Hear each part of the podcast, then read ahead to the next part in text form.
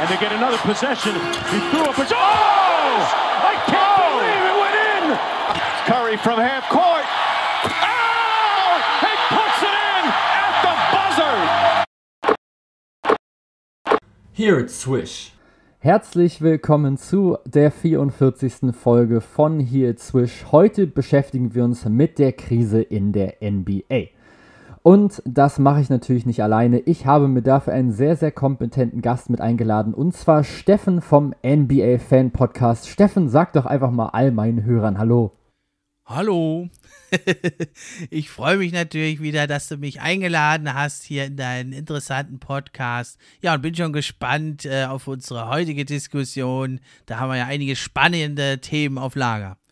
Ja, genau so sieht's aus. Und zwar würde ich sagen, ohne jetzt weiter groß drumherum zu labern, fangen wir direkt einfach mal mit an. Und zwar geht's ja, gibt's ja generell in dieser Saison sehr, sehr viele Verletzungen in der NBA. Und dazu jetzt natürlich erstmal die Frage an dich, Steffen, wie beeinflussen denn die Verletzungen die aktuelle NBA-Saison? Ja, ist natürlich ganz furchtbar, ne? Vor allem viele Top-Teams sind ja betroffen. Ich hatte es ja und viele andere vor der Saison halt auch schon befürchtet, weil halt gerade für die Teams, die halt in der Bubble waren und die dann noch länger in den Playoffs waren, die natürlich nur eine ganz, ganz kurze Pause haben. Und das sind natürlich eben die Top-Teams. Und die hat es ja jetzt also auch ganz schlimm getroffen einfach. Und also das ist ja wie ein All-Star-Line-Up da, was da an Verletzungen wirklich auftritt und hat natürlich mehrere Ursachen, ja, und äh, ist nicht ganz einfach, aber da wollen wir ja jetzt mal versuchen, das mal aufzudröseln, wie es denn wirklich ist, weil die NBA, die sagt ja offiziell, dass die Zahlen insgesamt sind gar nicht höher, aber es, äh, es kommt uns ein bisschen so vor, eben weil ja noch eben andere Faktoren dazukommen. Und vor allem sind es halt eben die Top-Teams. Ja, die Hauptursache äh, ist ja zum Beispiel natürlich eben dieser kompakte Spielplan. Ne? Das weißt du ja sicherlich, dass jetzt äh, viel mehr Spiele in einer kürzeren Zeit da sind. Also es sind ja jetzt 72 Spiele in, in 146 Tagen. Sonst sind es natürlich immer nur, also nur in Anführungszeichen, sind es also halt 82 Spiele in immerhin 177 Tagen. Und da haben wir natürlich schon so einen Faktor neben eben der Bubble, dass da doch viele ja, äh, Stars eben einfach verletzt sind. Ja, echt schade, ne?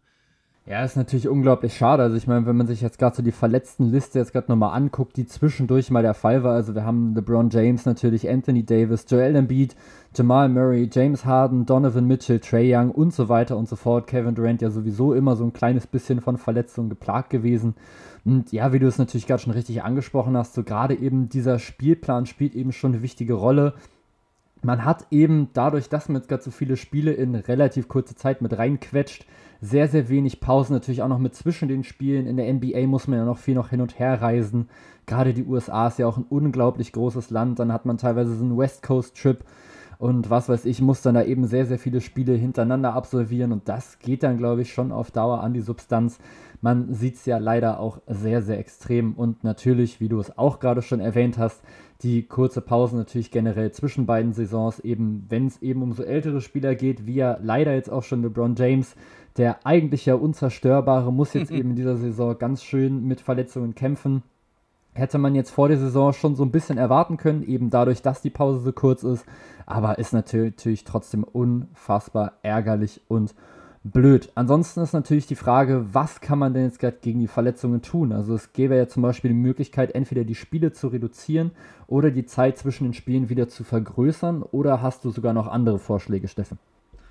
Ja, also das ist natürlich der Ansatzpunkt, aber ja, ich halte es für sehr unwahrscheinlich, dass irgendwann mal die Spiele reduziert werden in der NBA. Ich denke eigentlich eher, dass äh, vielleicht in den nächsten paar Jahren sogar ein paar Expansion-Teams kommen, und also, dass da die Spiele vielleicht sogar mehr werden, weil es halt ja um die Kohle geht letzten Endes. Und die Spieler haben ja auch zugestimmt.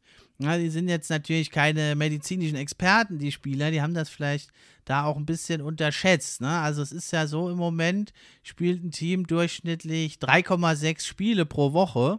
Das ist jetzt nochmal hochgegangen nach dem All-Star-Break. War ja auch nochmal so ein Streitpunkt, weil eigentlich hieß es ja, es gibt gar kein All-Star-Game. Und das war ja dann auch, es wurde dann plötzlich noch entschieden.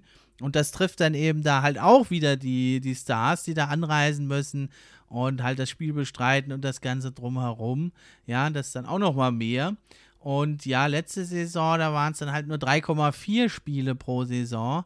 Aber immerhin, was ja schon mal ganz gut war, ist, dass man also die Flüge da reduziert hat. Also da so ein Statistikexperte habe ich entdeckt, hier, der hat äh, herausgefunden, 15% weniger Flüge, ne, durch diese, dass du dann halt, erst spielst du die Clippers und dann die Lakers oder halt erst die Knicks und die Brooklyn Nets oder dass du dann eben in Chicago, Milwaukee und Detroit spielst. Das haben sie also schon mal ein bisschen besser organisiert und das ist, glaube ich, auch ein Ansatzpunkt, der in der Zukunft da Sinn macht. Ne? Und wenn man schaut, sehr, sehr viele Verletzungen kommen eben auch von den Back-to-Back-Spielen, also zwei Spiele hintereinander an, aufeinander folgenden Tagen oder eben auch von den Back-to-Back-to-Back-Spielen und eben gerade in diesen Stretches eben, wo ja Teams ganz viele Spiele in kurzer Zeit haben. Da war ja auch Jamal Murray zuletzt jetzt prominenter Spieler, der sich verletzt hat und der wurde ja da schon geschont eigentlich und dann doch wieder eingesetzt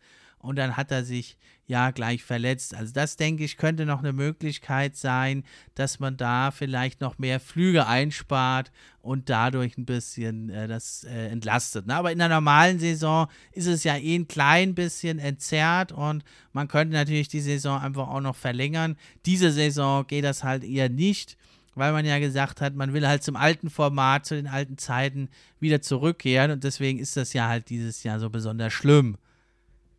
Und dann ist natürlich noch das mit dem ganzen Corona kommt noch dazu. Wie, wie siehst du das denn? Ja, das mit diesem ganzen Corona bringt natürlich nochmal so einen extra großen Punkt nochmal mit rein. Du hast teilweise einfach Spieler, die natürlich einfach dann ausfallen durch dieses äh, Safety-Protokoll quasi, durch dieses Health and Safety-Protokoll, die dann eben nicht spielen können. Ich glaube, Dennis Schröder hat es jetzt, jetzt auch erst gerade erwischt. Der fällt jetzt auch für die nächsten so 10 bis 14 Tage aus bei den Lakers. Und das ist natürlich auch für Mannschaften schon teilweise ziemlich unfair, sage ich mal, aber natürlich auch irgendwie wieder selbst verschuldet. Also ich habe jetzt zum Beispiel erst gesehen, dass die Indiana Pacers dann zum Beispiel sehr, sehr wenig Probleme hatten. Die Boston Celtics und die Toronto Raptors aber zum Beispiel hatten eben sehr, sehr oft Spieler in Quarantäne. Die Sixers mussten teilweise mit, ich glaube, sieben oder acht Spielern, glaube ich, spielen, weil sie nicht mehr hatten. Ja. Und das ist natürlich schon so klar, du willst die Saison halt nicht durchkriegen, aber ich finde, du musst halt irgendwie noch gucken, dass das am Ende noch ein sportlich fairer Wettkampf ist. Und da ist dann schon die Frage, okay, bis wo ist es dann nochmal mitgegeben? Ich verstehe natürlich schon, dass die NBA jetzt sagt, okay, wir wollen halt zu unserem alten Schedule quasi wieder zurückkommen, was so den Saisonstart angeht, die Free Agency, den Draft etc. Das ist ja jedes Jahr auch relativ gleich. Man muss halt dann nur gucken, ob es dann vielleicht nicht trotzdem sinnvoller gewesen wäre, jetzt gerade diese Saison eben keine 72 Spiele zu machen, sondern eben vielleicht nur 60 oder sowas in dem Bereich pro Team dass du halt sagst, okay, dann müssen wir jetzt halt dann die Spieler aber trotzdem so ein bisschen mit rausnehmen. Gerade eben die NBA, die ja immer so sagt, ja, wir sind ja so eine große Players League und wir haben ja so, ja, so wir haben ja unseren ganzen Zeugs da, unsere ganze Player-Vereinigung und die haben ja auch ein großes Mitspracherecht. Ich meine, gerade in solcher oder in solch einer Liga sollte es eigentlich wichtig sein, was die Spieler eben betrifft, dass sie sich eben nicht so oft mit verletzen. Und ich finde, es ist eben aktuell ein sehr, sehr großes Thema. Dann kommt eben Corona nochmal mit dazu. Es ist einfach eine sehr, sehr, sehr, sehr komische Saison generell. Genau, weil es also halt auch dann die Corona-Fälle oben noch draufkommen. Da glaube ich, dann kommt es gefühlt für, für uns Fans, sieht es halt so aus, als wären noch viel mehr Spieler verletzt.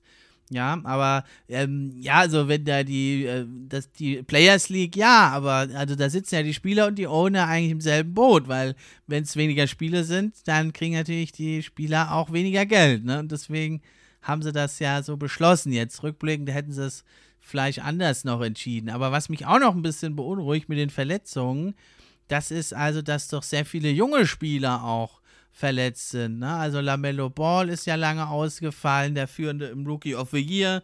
Und vor allem so diese neuen jungen Big Men, die so mobil sind, groß zwar, aber mobil, schnell unterwegs.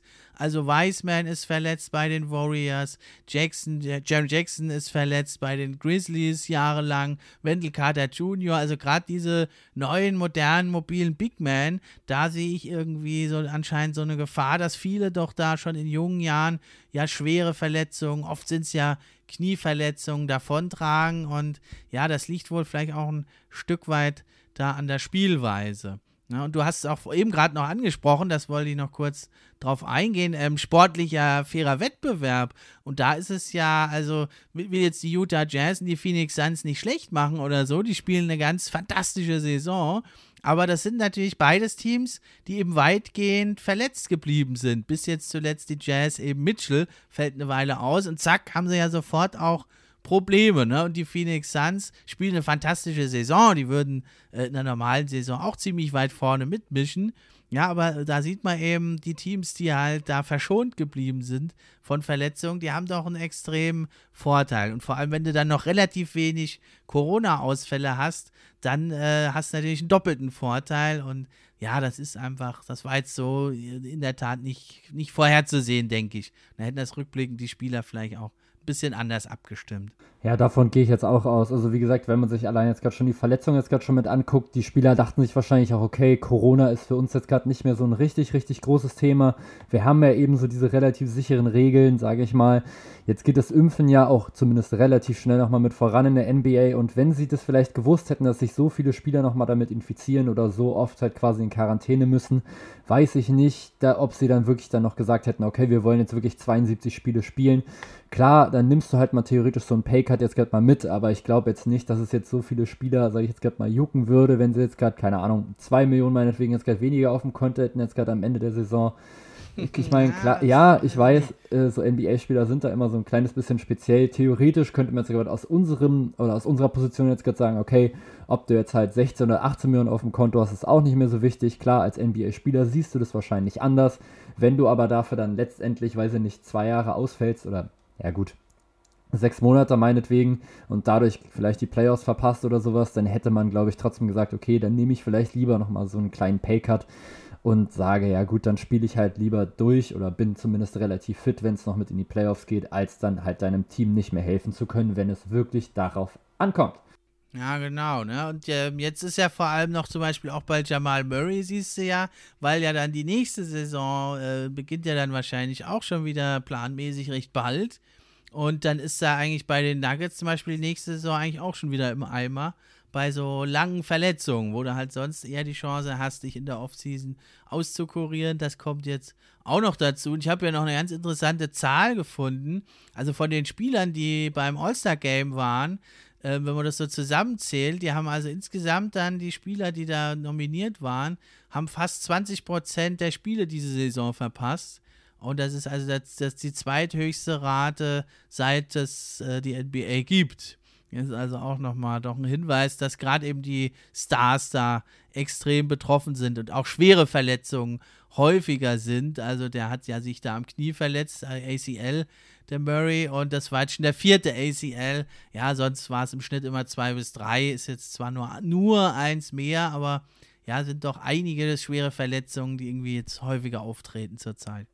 Ja, das gibt natürlich schon zu denken auf jeden Fall. Also klar, jetzt gerade eben nicht nur die Verläuf Verletzungshäufigkeit, sondern eben auch nochmal diese Verletzungsschwere kann natürlich auch noch mit dazu kommen, dass du eben einfach so ein paar Entmüdungsbrüche nochmal hast, eben wenn du nochmal so ein Back-to-Back -Back zum Beispiel nochmal mitspielst und dann eben, wenn es richtig, richtig schlimm in Anführungsstrichen läuft, halt zweimal hintereinander 40 Minuten aufs Parkett musst oder fast 40 Minuten, dann kann sowas natürlich schon mal passieren. Also irgendwie jetzt gerade so bei Jamal Murray war das jetzt irgendwie nicht irgendwas so krasses oder sowas, wie jetzt bei Clay Thompson zum Beispiel in den Finals damals gegen die Raptors, wo er irgendwie hochkommt hm. und dann in der Luft irgendwie so ein bisschen abgeräumt wird, dann irgendwie blöd aufkommt, sondern es war quasi einfach nur normaler Drive. Also er ist jetzt auch nicht besonders hoch abgesprungen oder ähnliches und dann gibt sein Knie quasi einfach nur nach. Und das gibt auf jeden Fall schon zu bedenken, das finde ich schon. Ansonsten würde ich aber jetzt gleich, wenn du nichts weiter mehr dazu hast, nochmal so, also zu der aktuellen Situation, zum äh, nächsten kleinen Punkt kommen wollen. Und zwar generell erstmal zu der Entwicklung des Spielstils in der NBA. Und zwar würde ich da auch direkt mal loslegen damit, wie sich denn die Regeln jetzt gerade erstmal verändert haben. Steffen, du bist ja schon ein bisschen länger in diesem Basketball-NBA-Game drin als ich. Was hast du denn jetzt gerade noch so für Erinnerungen an vielleicht noch ältere Regeln oder an ältere Spielstile? Ja, da ist natürlich das ganz Prominente ist natürlich eben die Dreierlinie. Da war, da war ich jetzt zwar noch nicht geboren, äh, als, die, als die eingeführt wurde 1979, aber ja, es war eben natürlich noch in den 90ern oder auch in den frühen Nullern noch eine ganz andere Zeit. Ich habe gerade letztens mit einem Kumpel gesprochen, da haben wir gesagt, vielleicht in 20 Jahren, da sagen die Leute gar nicht Dreierlinie dazu, sondern vielleicht sagen die Zweierlinie dazu. Ja, weil ja vielleicht dann äh, 80 Prozent der Würfe von Downtown genommen werden und ne, also dass sich das umkehrt, die Wahrnehmung. Ja, aber ähm, also was halt eben damit noch zusammenhängt mit diesem neuen Spiel, Spielstil und ja, also viele kritisieren es ja und also es ist vielleicht auch ein Grund, warum die Einschaltquoten der NBA gesunken sind. Was meinst du denn, woran das liegt, dass die so runtergegangen sind, die Zahlen? Also es liegt meines Erachtens sowohl natürlich erstmal an den Verletzungen, erstmal mit generell, also wenn ich jetzt halt sehe, okay, die Lakers spielen und dann sehe ich, okay, aber LeBron James und Anthony Davis spielen jetzt gerade zum Beispiel nicht mit, dann mhm. ich. Du weißt vorher eigentlich nie, wer da auf dem Parkett steht. Ne? Oft schon hatte ich gesagt, ich bleib mal wach bis um eins, habe aber nicht geguckt, äh, wer überhaupt spielt und dann äh, spielen dann nur die G-League-Leute irgendwie. Genau so ungefähr. Und ich glaube, noch viel, viel schlimmer ist es eben quasi, oder, oder ja doch schon schlimmer ist es eben für die Leute in den USA. Also das heißt, du bist quasi so eine Art Casual-Fan, also schaltest halt nur ab und zu mal mit ein oder sowas, wenn halt ein cooles Spiel läuft. Dann setzt du halt quasi so ein bisschen mit durch, einfach dann durch die Programme, landest halt auf ESPN oder was weiß ich. Und dann hast du dann eben die Lakers und denkst du, oh, die Lakers, die sind ja ein Titelkandidat dieses Jahr und die spielen jetzt gerade, weiß ich nicht, gegen die Bucks oder gegen die Nets und dann guckst du drauf und dann spielen halt weder Irving noch Harden noch Durant und auch kein Anthony Davis und kein LeBron James oder es spielt halt nur einer von den drei bei den Nets und keiner von den Lakers und dann schaltest du, glaube ich, einfach schnell wieder mit weg. Also ich glaube, das ist auf jeden Fall ein sehr, sehr großer Faktor, der, der da reinspielt. Und dann meines Erachtens auch nochmal die Länge der Saison. Also es gibt meistens immer so ein Tief, sage ich mal, was ich auch immer bei mir dann bemerke klar, also am Anfang der Saison sind alle noch so, boah, cool, die neue NBA-Saison geht los und ich bin richtig heiß dann da drauf. Dann natürlich zum Ende der Saison, wo es halt dann richtig extrem um die Playoff-Plätze geht, da ist es dann auch so, okay, krass, mal gucken, wer jetzt gerade wo reinkommt, mal sehen, wer jetzt hier noch Contender noch mit ist und wer vielleicht nochmal ein Upset nochmal schaffen kann. Aber gerade so nach so 20, 30, 40 Spielen, also eigentlich so kurz vor dem All-Star-Break oder ein Stückchen noch davor oder dann eben danach, gibt es manchmal einfach nochmal mit so einer Flaute. Und ich glaube, das sind einfach so ein paar Faktoren. Der Spielstil ist für manche sicher auch nochmal so ein Faktor, gerade eben, wenn du angefangen hast, meinetwegen in den 90ern Basketball zu gucken, wo du eben noch Michael Jordan noch mit hattest und eben noch so extrem Big Man-lastiges Spiel, sag ich mal, ist es jetzt einfach komplett anders. Es ist jetzt eben viel, viel perimeterlastiger, viel, viel mehr auf die Guards mit ausgelegt. Und ich glaube, wenn du einfach was anderes gewöhnt bist, dann ist es erstmal schwer, sich daran mit zu gewöhnen. Oder meinst du, da gibt es noch andere Themen oder andere Faktoren, die da mit reinspielen? Also ich glaube tatsächlich, es gibt schon noch was Wichtigeres. Also zum einen ähm, ist es so die generelle Veränderung der, der Sehgewohnheiten einfach. Man hat jetzt die ganzen Portale, Netflix und, und, und. Und die sind halt jetzt in direkter Konkurrenz. Und da ist halt wirklich gerade die jungen Leute oder auch bei mir selber, nicht mehr ganz so junge Leute, ja, ähm, hat man halt nicht immer so Bock oder auch Zeit, sich da eben hinzusetzen, wenn das Spiel ist. Und am besten ist es halt doch live. Ne? Und dann, äh, dann äh, ist man einfach wirklich da in dieser Kon Konkurrenz. Und das sind ja eigentlich in allen Sportarten jetzt seit Corona relativ überraschend die Zuschauerzahlen ziemlich gesunken. Und also beim NBA Saturday Game zum Beispiel fast 50 Prozent weniger Zuschauer. Ja, weil die einfach anderswo äh, sich, äh, sich da ihren Content holen oder einen Podcast hören, hier, hier Zwisch zum Beispiel. Ja, oder aber auch halt äh, ganz anders die, die NBA gucken. Also äh, jüngere Leute einfach, die gucken sich da die Highlights an, die, die kommen gar nicht auf die Idee, sich mal ein ganzes Spiel anzugucken. Das interessiert die eigentlich gar nicht. Und da muss, glaube ich, die NBA in Zukunft gucken, was sie da machen, weil das überlassen sie im Moment eigentlich eher den äh, dritten äh, Leuten da, da die Highlight-Tapes zu machen und äh, also TikTok-Videos und sowas. Da muss die NBA gucken, dass sie da mit der Zeit geht und eben nicht mit dieser, ja, seit 20 Jahren dieselben Moderatoren äh, machen zwar einen guten Job, aber dass man das so ein bisschen aufpeppt. Und in der Richtung macht ja die NBA auch was. Da ist ja das Marvel-Game, ist ja heute Abend. wie, wie findest du sowas eigentlich? Ja, es ist natürlich irgendwie nochmal so ein interessanter Faktor, um halt so ein paar junge Leute nochmal mit reinzukriegen. Ich finde es persönlich ein bisschen unnötig irgendwie. Also ich brauche es jetzt nicht so unbedingt. Ich glaube, das gab es Kann sich ja auch normal angucken, das Spiel. Ja, ist, ist schon in Ordnung. So wie gesagt, man versucht hat nochmal eine andere Zielgruppe irgendwie nochmal mit reinzuholen. Ich bin jetzt tatsächlich auch nicht so der riesen Marvel-Fan. Also ich brauche das jetzt nicht so unbedingt. Vielleicht gibt es Leute, die jetzt gerade sagen, boah, geil, ich finde Marvel cool, ich finde Basketball cool, ich gucke mir das mal mit an. Aber ob man da jetzt auf Dauer mehr Zuschauer gewinnt, ich kann es mir ehrlich gesagt nicht so wirklich vorstellen. Naja, also hier so bei jungen Leuten ist doch so Talk of the Town im Moment, ja, und wenn es dann halt Leute zur NBA bringt, warum nicht? Ja, aber was für ein Casual-Fan und für mich aber auch teilweise und für dich auch absolut ein Ärgernis ist beim Basketball, das sind die ganzen Reviews am Ende des Spiels oder auch die ganzen Timeouts die da genommen werden. Und da können ja die letzten zwei Minuten, können ja durchaus mal eine halbe Stunde gehen. Also es war früher zwar auch schon ein bisschen so, aber dass halt die Schiedsrichter da sich minutenlang das angucken, wessen Fingerspitzen jetzt da den Ball berührt haben. Also ich, ich will es zwar auch irgendwo, dass sie halt die Entscheidung richtig treffen, aber wenn das dann halt immer drei, vier Minuten dauert, dann ist das natürlich ganz schön ärgerlich. Und das finde ich, das muss auf jeden Fall als allererstes geändert werden. Ja, auf jeden Fall. Also ich meine, da muss man, finde ich, aber auch über eine Reform nochmal nachdenken. Also dass sich das dann, es sind ja drei Schiedsrichter, dass sich dann alle dann angucken und dann jeder gibt da seine Meinung nochmal mit dazu. Da finde ich tatsächlich so die Idee vom Videoschiedsrichter beim Fußball erstmal gar nicht so schlecht. Die Umsetzung, da kann man natürlich sehr, sehr stark darüber diskutieren, wie das jetzt gerade funktioniert. Aber so von der Idee her könnte man sich halt auch vorstellen, okay, du hast einfach noch, keine Ahnung, noch meinetwegen noch zwei andere Schiedsrichter, die irgendwo dann noch sitzen und die dann irgendwie über Headset dann verbunden sind und ihm dann und ihnen dann eben relativ schnell dann schon schon sagen können, was da Phase ist. Denn bis die sich dann erstmal zusammengerottet haben, dann erstmal kurz besprochen haben, dann gehen alle draus, dann, dann, gucken alle irgendwie hintereinander mal mit drauf, weil der Bildschirm ja auch irgendwie nicht so richtig groß ist und alle wollen das richtig entscheiden. Ich finde es schon gut, dass sie es richtig entscheiden wollen. Ich finde aber die Umsetzung einfach nicht so wirklich gelungen gerade. Und das mit den Timeouts. Ja, und manchmal kannst du es ja dann trotzdem nicht erkennen, weil es manchmal dann so knapp ist. Und das ist, das ist dann einfach ärgerlich. Ja, natürlich, es ist einfach dann reine Zeitverschwendung, einfach dann in dem Moment. Also du zögerst quasi irgendwas raus, was du sowieso nicht mehr, mehr verändern kannst. Und letztendlich ist es dann eben auch so, okay, wenn es jetzt eben klar erkennbar ist, dass da eine Fehlentscheidung getroffen wurde, dann sollst du es ändern. Ich weiß nicht, ob du die eine Szene kennst, wo Kevin Durant den Ball, ich glaube, gegen die Rockets oder sowas aus dem Aus rettet, irgendwie einen halben Meter im Aus steht und da drei Schritte macht und der Schiedsrichter sieht es nicht. sowas geht natürlich nicht und sowas sollte man eben dann auch nochmal challengen können. Das geht jetzt ja mittlerweile.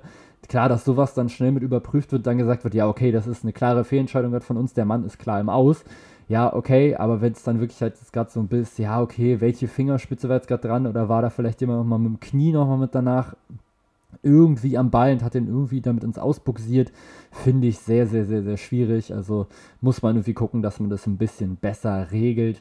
Ansonsten, was die Timeouts angeht, das ist natürlich schon heftig. Also gerade wenn ich halt versuche, irgendwie abends Basketball zu gucken und das dann eben live gucke, dann zieht sich das schon sehr, sehr doll schon mit hin. Also beide Teams haben ja in den letzten drei Minuten noch jeweils zwei Timeouts. Ich finde, du musst aber dafür sorgen, dass die Timeouts einfach ein bisschen reduziert werden. Also du siehst ja schon, dass die Coaches und so meinen sich ja sowieso rechtzeitig die Plays schon mit auf.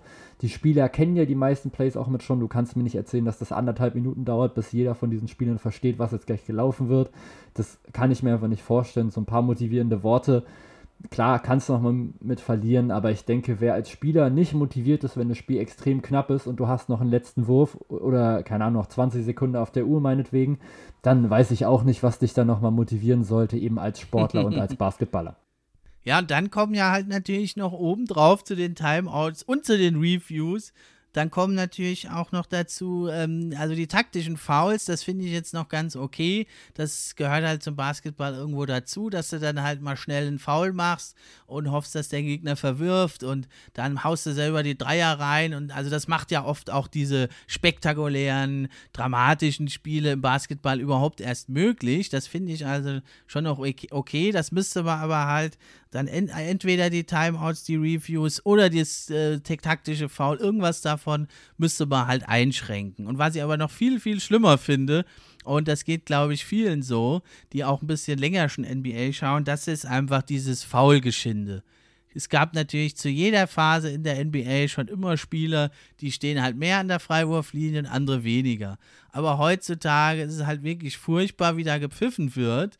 Ja, zum einen äh, im, im, Low Post oder im Post, da kannst du da rumgeschoben und geschlagen werden und sonst was. Also frag mal Embiid oder LeBron James, was da abgeht. Ja, aber an der Dreierlinie, da musst du mal nur einen Luka Doncic oder so ein bisschen zu lange angucken, dann hast du sofort schon einen Foul da oder auch also dieses Foul-Geschinde einfach eben, ja, wenn da ein äh, Closeout ist und der Verteidiger äh, springt hoch, dass dann dann, dass du dann einfach in den Verteidiger springst, der sich in der Luft befindet. Also das sind so Sachen, die finde ich, die gehören einfach abgeschafft und das macht dann auch einfach keinen Spaß zu sehen. Da, da weißt du genau, ja, der schindet jetzt das Foul und dann, dann dauert das auch wieder eine Minute, bis die Freiwürfe geworfen sind. Das ist halt einfach für so ein, für ein Basketballspiel halt nicht spannend. Ja, also ich finde, es gibt ja natürlich auch nochmal so größere Unterschiede. Ich meine, klar, wenn du einfach jetzt gerade an der Dreilinie jetzt gerade stehst und du wirfst und halt einfach, kommt einfach einer an und kloppt dir einfach gegen den Arm, während du halt wirfst, ja, okay, das ist halt ein klares Foul und genauso ist es halt auch, wenn du eben hochspringst und der Gegner geht eben in deine Landezone mit rein. Das ist auch nochmal so ein Ding, aber so dieses Hochgehen, dieses Wurf antäuschen und dann in den Verteidiger reinspringen, finde ich auch absolut grausam. Vor allem finde ich, das ist dann auch einfach keine normale Wurfbewegung mehr. Also die meisten springen ja dann so seitlich nach vorne und ziehen dann irgendwie so einen Foul und das finde ich muss aber auch einfach mal adressiert werden. Also ich finde, das musst du den Referees einfach vor der Saison sagen, wenn ihr sowas seht, dann pfeift es bitte nicht ab. Und so funktioniert das einfach nicht. Also klar, du hast jetzt eben extrem viele Spieler, die sehr, sehr gut Fouls schinden können. Am Anfang der Saison hattest du sogar noch dann Trey Young, der immer um den Pick quasi rumgelaufen ist und dann einfach abrupt stehen geblieben ist genau. und sich dann einfach in den Rücken hat rennen lassen. Das wurde dann aber weniger. Die Schiedsrichter haben dann gesagt bekommen, ja Leute, pfeift das mal bitte nicht, weil auch das ist eben keine Basketballbewegung keine natürliche. Du rennst ja nicht einfach um den Pick und bleibst einfach mal so stehen und guckst, was dann eben passiert. Du hast schon eine Idee, was du damit machen willst. Es ist eben das Foul zu ziehen. Ich finde, es kann aber eben auch ein Skill sein, wenn du es eben sehr, sehr gut machst. Also so wie James Harden es zum Beispiel zwischendurch gemacht hat. Klar ist es nicht schön anzusehen, aber da war es eben schon mit teilweise viel Technik. Aber er hat dann eben auch sein komisches Kopfrucken immer dann nochmal mit, mit eingebracht. Ich weiß nicht, ob du es immer gesehen hast. Also immer, wenn er quasi einen Drive hatte, ist er mit dem Kopf immer so ein kleines bisschen nach hinten weggezuckt äh, um quasi zu suggerieren, dass er einfach mal Kontakt hatte vom Gegner. Das war natürlich absoluter Quatsch, aber er schiebt eben mit seiner linken Hand, wenn er zum Korbleger geht, oder er schiebt seine linke Hand so unter die Arme des Gegners, geht dann hoch. Auch das ist natürlich keine normale Basketballbewegung, aber in diesem Fall ist es einfach sehr, sehr schwer zu differenzieren, ob es jetzt gerade eben eine normale Wurfbewegung war und da halt einer draufgehauen hat oder ob er eben von unten gegengekloppt hat. Das sieht man eben als Schiedsrichter, glaube ich, sehr, sehr schlecht. Von daher ist es, glaube ich, sehr, sehr schwer, da irgendwas nochmal mit zu verändern. Ansonsten gab es natürlich auch noch andere Spieler, die sowas schon versucht haben. Also Reggie Miller zum Beispiel hat beim Dreier zwischendurch sein, mhm. seinen Fuß immer rausgekickt, dass da halt irgendwie jemand gegengelaufen ist. Ja, aber der hat halt nicht zwölf Dreier pro Spiel genommen. Da ist das dann nicht so ins Gewicht gefallen. Nee, natürlich, klar. Und dann Kevin Durant hatte zwischendurch auch mal so eine richtig schlimme Phase noch bei OKC, wo er immer diesen komischen Wischer gemacht hat, von links nach rechts und dann immer einen Wurffoul dafür ge gekriegt hat. Das gibt es jetzt mittlerweile auch nicht mehr. Das hat die NBA sogar so angepasst, dass es gerade gesagt haben, okay, es ist halt ein Foul, wenn der Gegner die Hand halt mit drin hat, aber es ist eben kein Wurffoul mehr. Ansonsten, wie gesagt, hast du schon absolut recht. Wenn du eben einen Pumpfake machst, der Gegner springt hoch und du springst einfach in den Verteidiger rein, dann sollte das niemals ein Foul sein. Ansonsten findest du noch andere Sachen oder andere Moves, sage ich mal, noch ein bisschen komisch oder wo du auch so sagst, ey, die Regel würde ich auf jeden Fall noch mal ein bisschen mit angehen wollen? Ja, also es, es, fällt einem natürlich da noch eine ganze Reihe ein. Natürlich, du hast recht, das ist schon äh, eine Fähigkeit, auch Fouls zu ziehen innerhalb des Regelwerks. Nichts anderes machen ja die Spieler und da ist es generell die Frage der NBA halt sich zu überlegen, was will ich haben? Weil wenn das jetzt so weitergeht wie die letzten Jahre, dann haben wir bald eine reine Dreierliga und halt noch ein bisschen was am Korb und sonst halt nichts. Ist ja okay, wenn die NBA sagt, das wollen wir sehen und die Fans wollen das sehen, ist ja gut, ist ja auch schön. Eine Free-Flowing Offense hat ja auch was für sich. Oder man überlegt sich halt, ja, vielleicht verändern wir doch die Regeln wieder und gehen so ein bisschen ja zurück zu den ja Isolation Plays, wie man es halt in den 90ern, in den Nullern hatte, da die Iversons, die Kobys, ja, die dann da äh, eben zu Werke gehen und äh, da, wo die Superstars sozusagen im 1 zu 1 gegen die anderen Superstars oder halt gegen die ja nicht so guten Spieler da halt ihre Skills halt auspacken und auftrumpfen, das denke ich ist halt eine generelle Richtungsfrage. Man hat sich jetzt halt erstmal entschieden, das Handchecking nicht mehr zu erlauben seit 2004. Das hat ja jetzt eben zu dieser ganzen Entwicklung geführt und man hat aber eben auch dann eben erlaubt, äh, also eine Zone Defense oder eben also seinen Gegenspieler nicht mehr zu verteidigen. Ja, bis, zwei, bis 2002 musstest du ja bei deinem Gegenspieler stehen bleiben oder halt doppeln. Du durftest jetzt nicht so in den Zwischenräumen äh, dich bewegen als Verteidiger und du musstest also quasi auch, sagen wir mal, bei einem Steven Adams hätte eben bis 2002, ja, also ein Spieler, der keine Dreier wirft oder auch nicht werfen kann, musste bis 2002 der Verteidiger da stehen. Trotzdem. Und das führte eben zu diesem Spacing, dass dann die Stars eben im 1 zu 1 zu Werke gehen konnten. Das hat man eben jetzt aufgehoben und das ist jetzt eben gekontert worden, eben durch diese ja enorme äh, Zunahme der Dreier und auch der, ja, der Fähigkeiten eben von draußen, was ja generell eine tolle Sache ist. Und ja, Analytics wird halt immer so ein bisschen kritisiert dafür, aber Analytics haben eigentlich nur das herausgearbeitet, wie du spielen musst innerhalb der bestehenden Regeln. Deswegen sind meiner Meinung nach nicht die Analytics schuld, sondern die Regeln der Liga. Und da sind die Teams und die Spieler natürlich, wären ja schön blöd, wenn sie das nicht ausnutzen würden. Ne? Wie siehst du das denn? Ja, ist natürlich klar. Also, hast du ja gerade auch schon gesagt. Ich meine, wenn die Analytics es halt rausarbeiten, ja, okay, das Sinnvollste ist halt entweder du gehst halt wirklich zum Ring und machst halt Korbleger oder Dunks oder zumindest Würfe sehr, sehr nah dran. Oder du jagst einfach die Dreier da oben drauf. Ja, dann ist ja klar, dass dann irgendwie die Mitteldistanz einfach so ein bisschen mit ausstirbt. Es gibt natürlich immer noch so ein paar Fossilien, sage ich mal, die da immer noch so rumgelaufen sind. Das waren zum Beispiel noch so ein Zach Randolph, hat das sehr, sehr oft gerne mal gemacht, im Post zu agieren, da aus der, aus der Mitteldistanz was zu machen. Der Marcus Aldridge natürlich, DeMar DeRozan, auch ein Chris Middleton kann das, auch ein Devin Booker kann das. Aber sie sollen es eben einfach nicht mehr so oft machen. Klar, ein Chris Paul macht es immer noch, weil es einfach mal so sein Wurf ist, weil er den einfach sehr, sehr effizient mittrifft. Aber es geht eben darum, dass quasi ein durchschnittlicher NBA-Spieler lieber einen Dreier hochjagen sollte, als jetzt gerade eben Mitteldistanzwurf nochmal mitzunehmen. Wie attraktiv man das jetzt gerade findet, sei jetzt mal mit hingestellt. Ich finde tatsächlich so, dass so diese Zonenverteidigung und sowas aber eigentlich schon ein sehr, sehr interessanter Faktor ist, der irgendwie in der NBA auch nochmal irgendwas nochmal mit reinbringt. Also ich zum Beispiel jetzt als Basketball-Nerd, sag ich mal, ich sehe das extrem gerne. Also wenn ich dann schon sehe, okay, die bauen jetzt gerade eine 3-2-Zone auf oder eine 2-3-Zone oder sogar eine Box and One, dann finde ich das super spannend. Das haben ja vor allem die Miami Heat letztes Jahr gegen die Celtics sehr, sehr extrem gemacht. Mhm. Und ich fand es dann schon sehr, sehr heftig, wie die Celtics, also wie der quasi die NBA-Superstars einfach keine richtige Lösung dann dagegen hatten. Und ich finde, das ist dann auch nochmal so ein taktischer Skill, den du quasi dem Coach nochmal mit erlaubst, nochmal mitzugehen. Dadurch wird Coaching wieder ein Stückchen wichtiger. Und ich finde, das ist eigentlich ein positiver Faktor. Klar, sie werfen jetzt gerade eben sehr, sehr viele Dreier und wenn man das eben noch nicht kennt, dann ist es erstmal sehr, sehr extrem. Es gibt aber eben auch so Spieler, zum Beispiel Scatten Curry oder Lillard, die halt ein Dreier-Shooting auch einfach extrem attraktiv machen können. Wenn jetzt natürlich, weil meinetwegen PJ Tucker halt jetzt gerade die ganze Offensive lang nur in der Ecke steht und wenn er den Ball bekommt, ja, dann wirft er halt und wenn nicht, dann steht er da halt rum. Das ist natürlich nochmal ein Faktor, den man mit reinnehmen muss. Das ist nicht besonders attraktiv, das sehe ich auch ein, aber so letztendlich finde ich es an sich schon eigentlich relativ gut, so wie es jetzt gerade mal mit geregelt ist. Man muss jetzt gerade eben trotzdem nur gucken, dass das jetzt eben nicht passiert, was du jetzt gerade sagst, dass jetzt wirklich auf einmal quasi 80% der Würfe jetzt gerade nur noch Dreier sind. Aber dagegen muss er dann meines Erachtens die Defense dann auch wieder mehr machen können.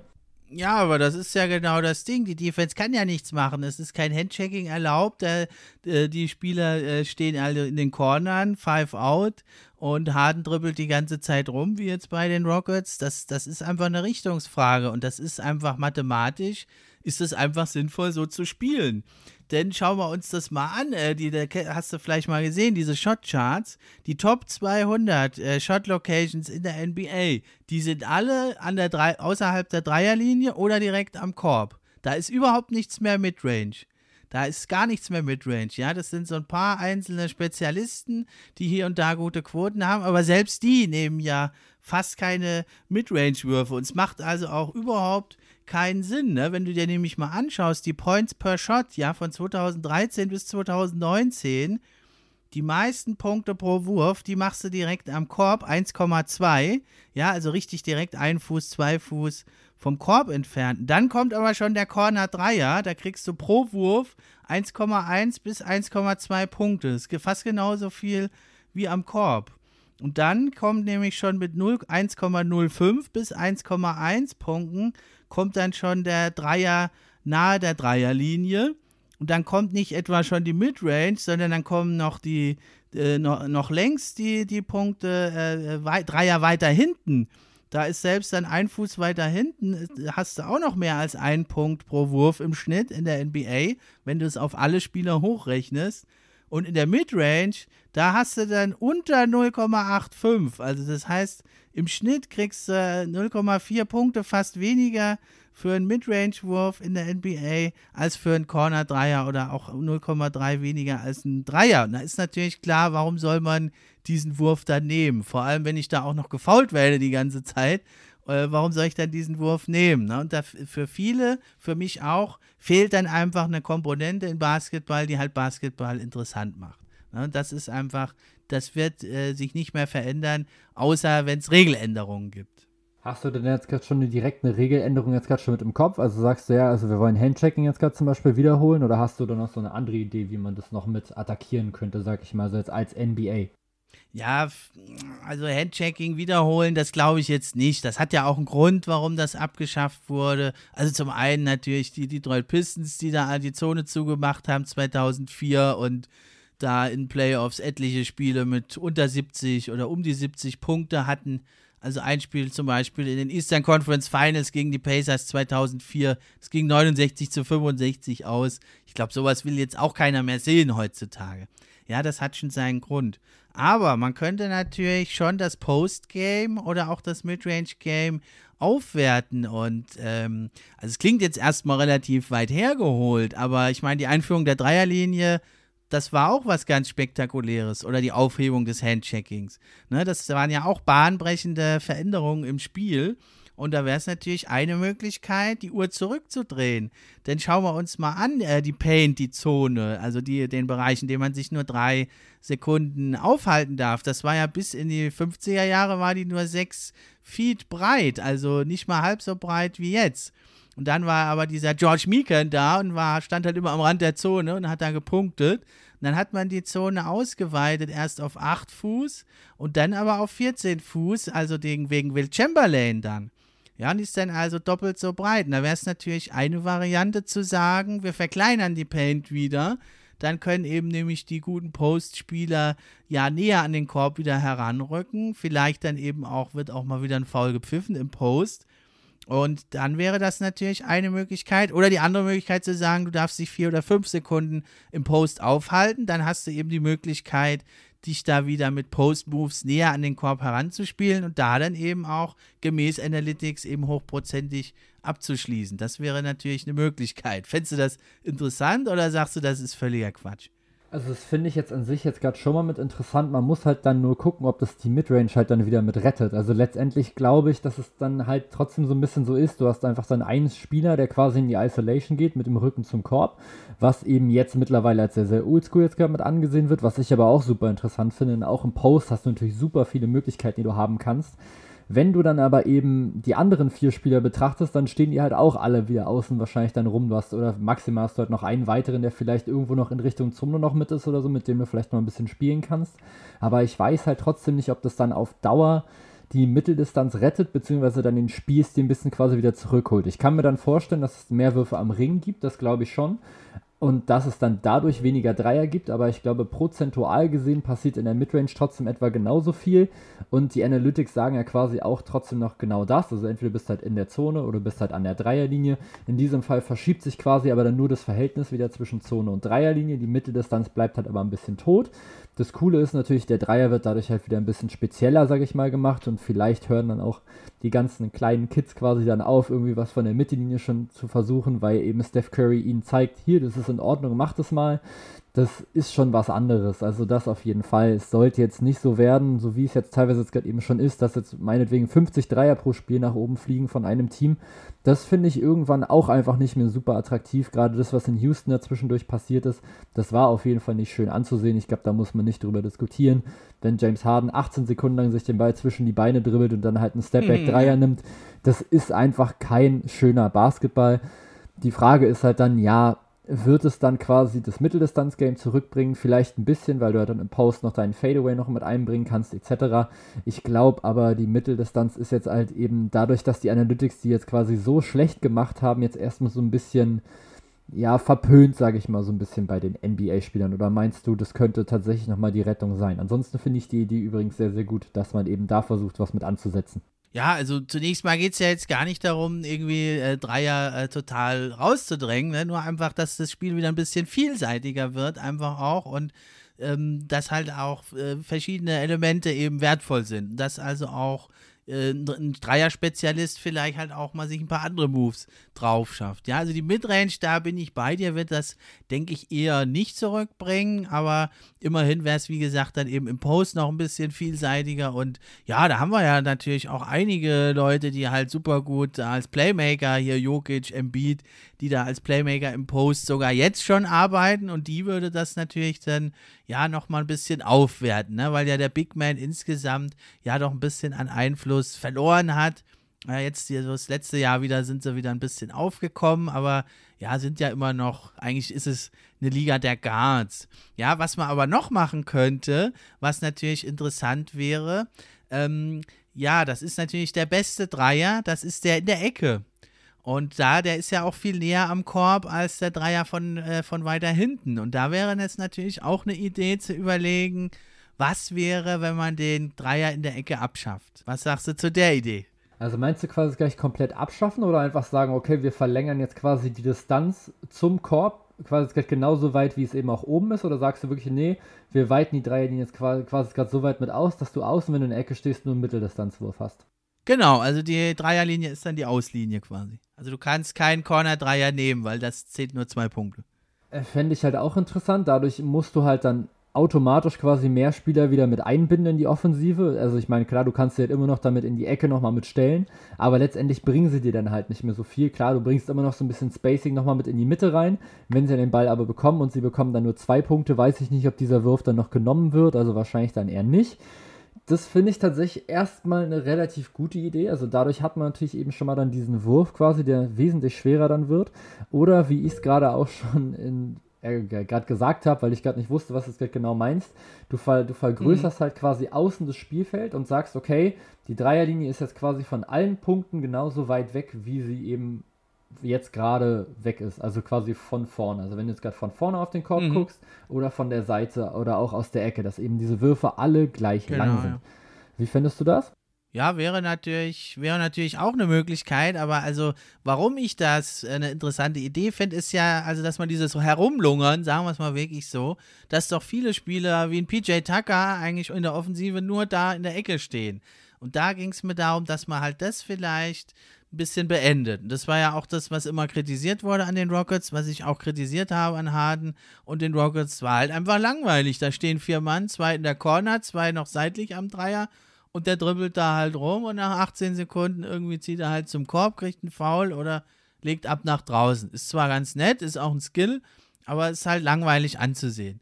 Ne? Da wäre es natürlich dann sinnvoller, halt den Corner-Dreier komplett abzuschaffen, aber sonst wäre das natürlich von dir auch eine interessante Variante. Man kann aber das noch ein bisschen weiter spinnen. Ja, also es liegt ja vor allem daran, also auch in der Midrange und auch einen kurzen Dreier, also jetzt nicht ein Corner-Dreier, sondern also richtig vom Perimeter, den trifft der durchschnittliche NBA-Spieler mit 35 bis 40 Prozent. Und den Midrange-Wurf, den langen, aber auch mit 35 bis 40 Prozent. Ja, und der eine Wurf ist aber halt zwei Punkte wert, der andere drei. Ja, das ist ja schon äh, klar. Jetzt könnte man natürlich überlegen, ob man die Dreierlinie, die ist jetzt bei 23,75 Fuß, ob man die noch ein bisschen zurücklegt auf 25 Fuß. Und von da dann nämlich ist die Dreierquote natürlich nicht mehr so gut. Da sinkt die dann nämlich schon ein Stück ab. Und dann ähm, ist es natürlich nicht mehr so für jeden Schützen so sinnvoll, von da draußen zu treffen. Also, weil es ist nämlich so, von 23 bis 24 Fuß, also wo die Dreierlinie jetzt ist, da trifft in der durchschnittliche NBA-Spieler im Moment 38,5 Prozent. Und bei 24 bis 25 Fuß, da sind es dann nur noch etwas über 36 Prozent. Also knapp 2 Prozent weniger. Und da wäre es dann natürlich so, dass halt nur die richtig guten Shooter dann noch viele Dreier nehmen und die jetzt halt nur so von näher treffen, die würden dann halt quasi nicht mehr so viele vielleicht nehmen. Und dann wäre eben auch genauso wie bei der Abschaffung vom Corner-Dreier mehr Bewegung wieder im Spiel. Du musst dich halt freilaufen, um dann halt doch einen offenen Wurf zu kriegen, weil es weiter hinten ist.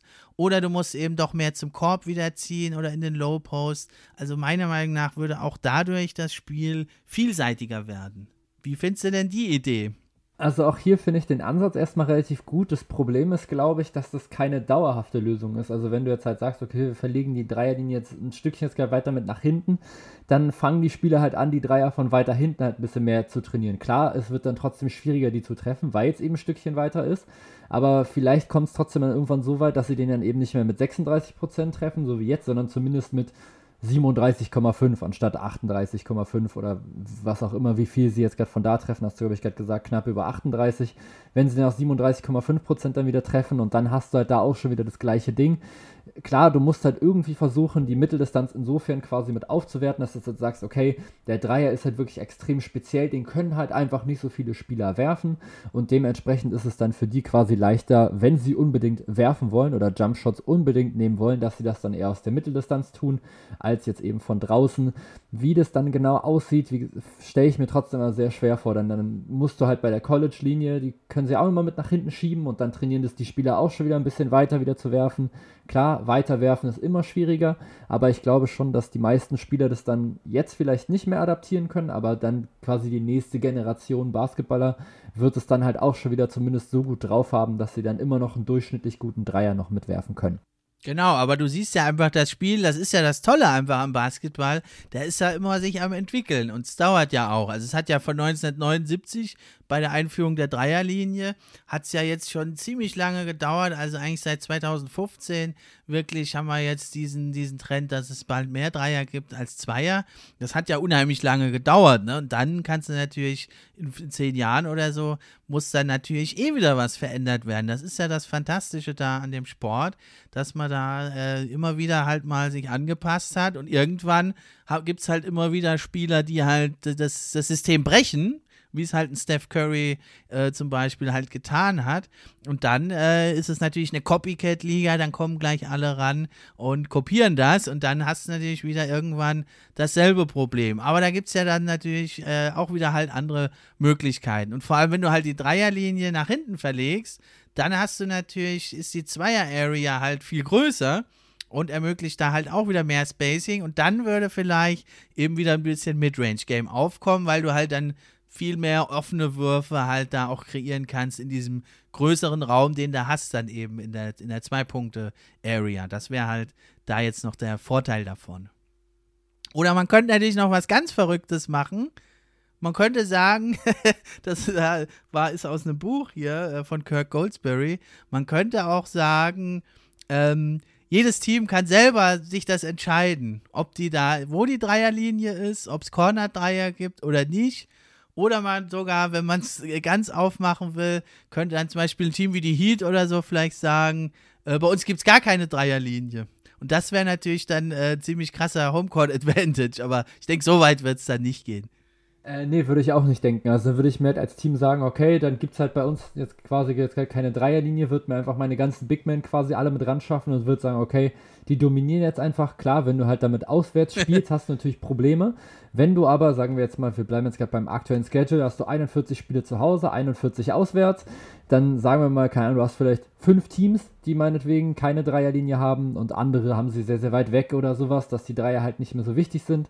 Dann hast du halt am Ende wieder, glaube ich, so eine Big Man-dominante Liga und dann hast du wahrscheinlich so ein Team, was quasi alles dann dominiert. Die haben dann keine Dreierlinie, haben immer Homecourt Advantage und schießen einfach alles ab quasi aus, aus der Zone und dominieren sich da einfach im Post dann da durch. Ich finde es trotzdem irgendwie ganz lustig. Also wenn ich mir das, mir das jetzt gerade so vorstelle, also keiner gibt es irgendwo gibt's so eine viereckige Dreierlinie oder so und dann irgendwo anders gibt es gar keine und irgendwo anders gibt es vielleicht noch Corner-Dreier und weiß ich nicht. Finde find ich, find ich irgendwie einen ganz witzigen Ansatz. Also dass es irgendwie überall so ein kleines bisschen anders ist. Ja, ich denke, also überhaupt Veränderung der Linien, wenn überhaupt das kommt, das wird sicher auch paar Jahre noch schauen. Aber es ist schon ganz interessant, wenn man sich mal anguckt, wie viel Prozent der Würfe in der NBA Dreier waren. Ja, also 1979 wurde die Dreierlinie eingeführt. Da waren es dann erstmal immer so unter 5 Prozent. Dann hat es schon gedauert bis 1994, da waren es dann so 10, 11 Prozent aller Würfe Dreier. Und dann, äh, viele wissen das nicht mehr, hat man ja für zwei Jahre ähm, die Dreierlinie da auch näher gerückt. Und dann ist das ja total hochgegangen. Von nach 1995 waren es dann erstmal über 20 Prozent Dreier. Ja, und dann hat man es aber wieder zurückgelegt, die Linie dahin, wo sie heute ist. Und da ist es dann gleich wieder runtergegangen. Und dann ist es aber halt total krass gestiegen. Ja, noch 2010 waren es nur 22 Prozent Dreier und jetzt sind es ja schon fast 40 Prozent.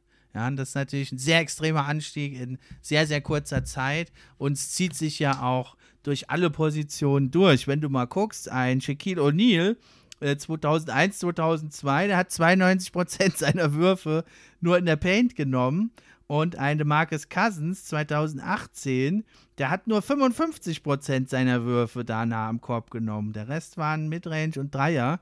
Ja, also alle Positionen, also ja, die Power Forwards schon vorne weg äh, von den Big Men, aber die Center jetzt auch fangen jetzt an und da ist es mittlerweile so, dass der durchschnittliche Center in der NBA auch schon äh, über 16% seiner Würfe sind Dreier. Na, und das ist schon ziemlich krass. Und bei den Guards sind es ja schon fast 50 Prozent.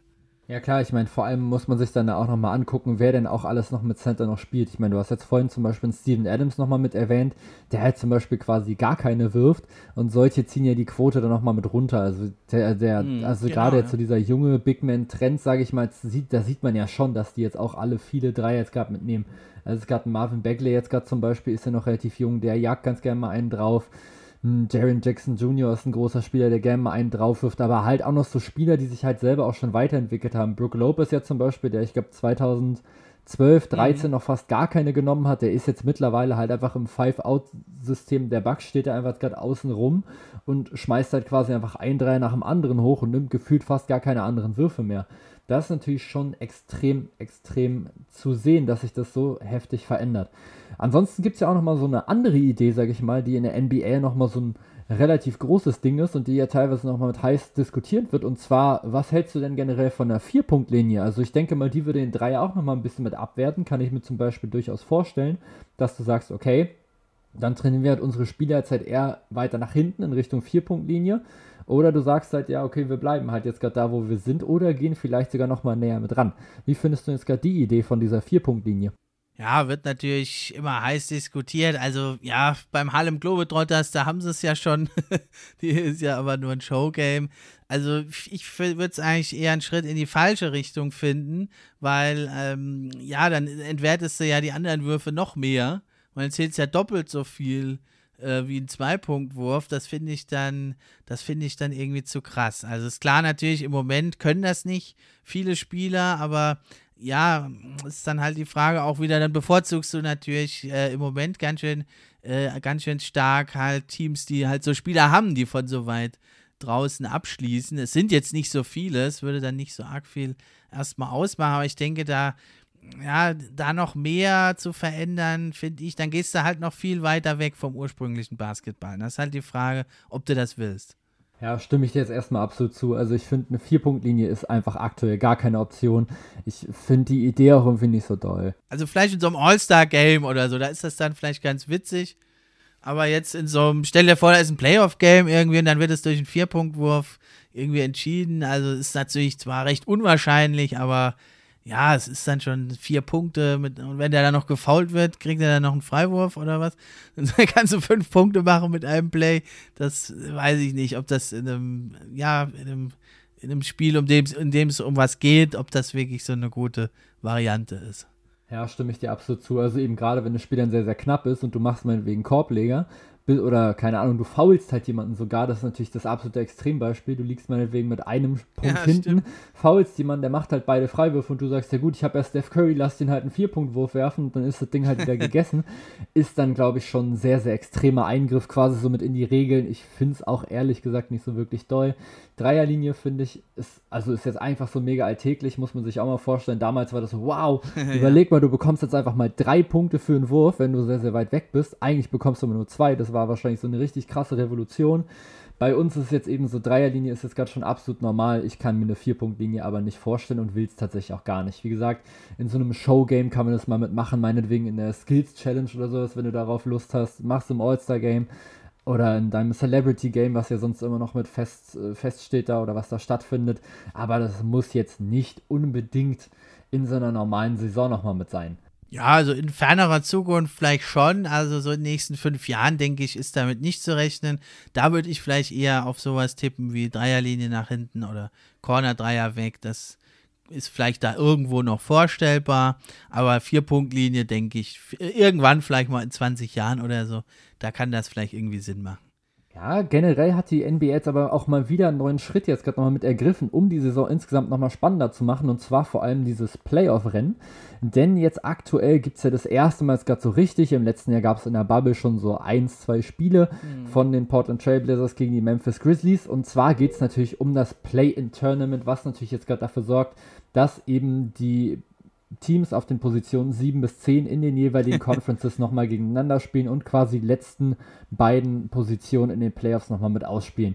Wie sinnvoll findest du denn jetzt gerade erstmal das Play-in-Tournament? Ja, also ich bin halt ein großer Fan davon. Ich finde es halt äh, eine ganz tolle Neuerung, auch wenn jetzt, oder gerade weil jetzt Luka Doncic und Mark Cuban vor ein paar Wochen hatten sich beschwert, als Dallas noch auf Platz 7 stand. Jetzt stehen sie auf 5 oder 6. Da beschweren sich im Moment jetzt nicht mehr, komischerweise.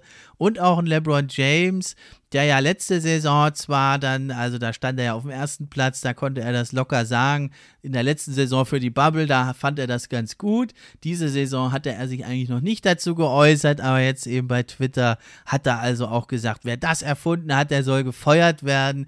Ja, also ein Schelm, wer Böses denkt, da beschweren sich immer nur die, die auf den Plätzen da gerade stehen. Also ich finde es eine ganz, ganz tolle Sache. Es sorgt einfach für mehr Spannung. Ähm, es gibt viel weniger Teams, die tanken. Wir haben diese Saison eigentlich nur fünf, sechs Teams, die wirklich abschenken die Spiele. Ein paar andere werden jetzt vielleicht noch dazukommen, aber es sind ja auch nur noch 10, 11 Spiele. Und gerade für die Fans halt von den Franchises, die halt jetzt nicht um den Titel mitspielen können, die halt da eher auf diesen Plätzen 7 bis 10 oder 11 sind, für die hat es doch einfach nochmal einen Reiz, eine Spannung. Und äh, es, es, wertet die Spiele einfach auf. Und du hast fast jeden Abend, hast du irgendwie ein spannendes Spiel, da spielt dann 7 gegen 9 und das ist halt ein Spiel, was so gerade vielleicht in der Mitte der Saison, wo viele nicht mehr so diese Spannung da haben. Und dann ist da so ein Duell halt dann doch wieder spannend, da geht es um was und deswegen bin ich da also ein ganz, ganz großer Anhänger davon. Ja, es ist bei mir tatsächlich genauso. Also wie du auch schon gesagt hast, finde ich auch super lustig, dass sich LeBron jetzt gerade da so ein bisschen drüber aufregt. Ich mag den ja eigentlich super gerne und so. Ich finde ihn als Typen auch echt cool. Aber das ist jetzt halt gerade so typisch, dass es jetzt halt ist, ja, oh, jetzt gerade, wo es mich jetzt halt gerade betrifft, regt es mich auf. Ansonsten ist es mir eigentlich egal. Ansonsten finde ich es auch extrem, extrem gut. Du hast auch schon gesagt, es bringt natürlich nochmal mit Spannung rein. Und letztendlich ist es auch nochmal so eine Art Win-Win-Situation, sage ich mal. Also sowohl für die NBA selber, denn die bekommt natürlich auch nochmal durchaus Einschaltquoten nochmal mit rein. Also ich kann mir das auf jeden Fall vorstellen, dass sich das durchaus viele Leute angucken. Ich werde es auf jeden Fall tun. Und gerade wenn du halt dann noch so interessante Spiele hast, sage ich mal, so wie es sich jetzt ja wahrscheinlich gerade mit andeutet, also gerade im Westen kann es eben dann passieren, dass da eben auf einmal ein Steph Curry gegen einen Damian Lillard spielt oder wenn es richtig gut, beziehungsweise für die Lakers schlecht läuft, vielleicht sogar ein Curry gegen einen LeBron James oder ein James gegen einen Lillard etc. das bringt natürlich schon nochmal so eine, also ein absolutes anderes Level einfach nochmal mit hin. Und das macht das Ganze natürlich auch sehr, sehr spannend. Das Ding ist eigentlich so, dass die einzige Kritik, die ich habe, ist, dass es so eine Obergrenze quasi geben sollte an Spielen, die die Teams wirklich mit auseinander sein sollten. Also jetzt in dieser Saison ist es nicht so schlimm, die sind alle relativ eng. Aber wenn ich mir jetzt vorstelle, du hast jetzt halt, keine Ahnung, Team auf Rang 9, was meinetwegen am Ende der Saison, in der normalen Saison 41 Siege hat und dann das, das Team auf Rang 10 hat meinetwegen nur 35 oder 36, liegt also 5 oder 6 Siege dann dahinter, dann klar, du solltest im Normalfall als neunter Platz das zehnte Team schon mal mitschlagen. Aber ich finde, dass du das dann nochmal spielst, ist irgendwie dann nicht so ganz mehr gerechtfertigt, weil du eben einfach schon über die ganze restliche Saison gezeigt hast, dass du schon ziemlich deutlich besser bist als dieses Team. Wie findest du das generell oder sagst du, lass es so? Ja, ich finde es immer so ein bisschen scheinheiliges Argument irgendwie auch. Auch jetzt mit diesem Punkt, dann, wenn man jetzt so mit dem europäischen Fußball oder so vergleicht, ne, dann sagen die, die spielen ja die ganze Saison und dann soll man Meister sein. Das ist halt einfach ein anderes System in den USA und die Amis, die, die stehen da halt voll drauf, wenn dann, du musst in diesem Showdown dann dich durchsetzen und dann bist du halt nur der Bessere in diesem direkten Duell, in den Playoffs. Und das ist ja genau dieser Charakter eben wieder hervorgehoben. Und ich finde da, das, das ist so ein bisschen scheinheilig das Argument, auch mit den Spielen Abstand. Also ich denke, da kann man natürlich drüber reden, da über den Vorschlag. Aber wenn du halt da irgendwie 10, 15 Spiele besser bist als das Team, dann solltest du die im Normalfall halt auch schlagen, wenn es drauf ankommt. Ja, und das ist ja auch so ein Argument, was ins Feld geführt wird. Ja, könnte ja, also Nummer 10 Team, könnte ja dann Champion werden. Dann sage ich, also erstmal ist das ganz schön unrealistisch, wenn man sich halt die Teams mal anguckt. Das kannst du komplett ausschließen. Das wird niemals geschehen. Und ähm, aber da selbst wenn es geschieht, dann haben die das doch verdient. Ja, dann haben die ja alle geschlagen. Es ist ja nicht so, dass ihnen das dann geschenkt wird irgendwie. Ich meine, wenn du als Nummer 8 zieht, dann äh, alle Teams schlägst, dann bist du doch auch verdienter Meister. Warum nicht? Ja, natürlich, da stimme ich dir auf jeden Fall jetzt gerade mal zu. Aber wie sinnvoll findest du das denn jetzt gerade generell? Die spielen jetzt ja um den siebten oder achten Platz. Das heißt also, im Normalfall müssten die ja theoretisch beide rausfliegen, zumindest dann eben dann der achte Platz, wo ja dann das Spiel, das Team auf Rang 9 oder 10 ja dann auf jeden Fall nur hinkommen kann. Die können ja nicht auf Rang 7, die können ja nur auf Rang 8. Und dann musst du halt gegen den ersten quasi den Gap mit ran. Also wie sinnvoll findest du das denn, wenn du jetzt gerade im Sinne der, sag ich mal, Spannung in den Playoffs quasi jetzt gerade mit hinguckst? Also ob es jetzt gerade Team 8 ist oder Team 9 oder Team 10, ist jetzt ja erstmal gerade nicht so wichtig, aber wie spannend findest du das denn generell? Also wenn du jetzt gerade ein 1-8 hast oder ein 1-9 oder ein 1-10er Matchup sogar. Also ich finde das schon spannend. Also gerade wenn man guckt, jetzt zum Beispiel die Wizards, die sind ja jetzt super gut drauf. Und äh, bei Portland war es ja auch so letzte Saison. Ne? Das finde ich auch nochmal ein Grund für dieses Play-in-Tournament, dass halt Teams, die eigentlich sehr gut sind, aber vielleicht zu Beginn der Saison verletzt sind oder andere Probleme haben, dass die dann halt hinten raus da nochmal eine Chance bekommen und dann nicht schon voll raus sind. Ja, und die ganzen einzelnen Plätze, die zählen ja halt auch viel mehr. Der Platz, sechste Platz ist jetzt plötzlich total viel wert. Das war früher eigentlich den Teams eigentlich relativ wuppe, ob du jetzt siebter oder sechster bist. Da wurde eher auf die Matchups geguckt. Ja, und ähm, das finde ich also, ähm, kann schon eine spannende Serie werden. Vor allem, wenn man jetzt sagt, die Wizards vielleicht, wenn die in zwei Ausscheidungsspielen, du or die Spielen, sich da bewiesen haben und durchgesetzt haben, dann sind die da schon äh, voll gestählt. Wenn die dann vielleicht gegen die Sixers oder die Nets kommen in der ersten Runde, vielleicht können die ja dann im ersten Spiel halt eine Überraschung, schon für eine Überraschung sorgen. Und dann hast du eine spannendere Serie, als du die wahrscheinlich normalerweise hättest. Denn halt, das ist ja noch ein Nachteil für die 1 und 2 gesetzten Teams, die erfahren ja dann relativ kurzfristig ihren Gegner und können sich natürlich dann nicht so genau vorbereiten, wie sie es normalerweise könnten und können dann halt ihre Vorteile vom Talent vielleicht nicht so ausspielen, wie es sonst wäre. Und zum anderen eben hat dann so ein Team im Play-In-Tournament sich schon mal in ein paar harten Spielen bewährt und vielleicht kann dann so ein Überraschungspunch äh, landen zu Beginn der Serie und dann wird es eine spannendere Serie, als vielleicht äh, es normalerweise wäre. Auf jeden Fall wird es nicht langweiliger.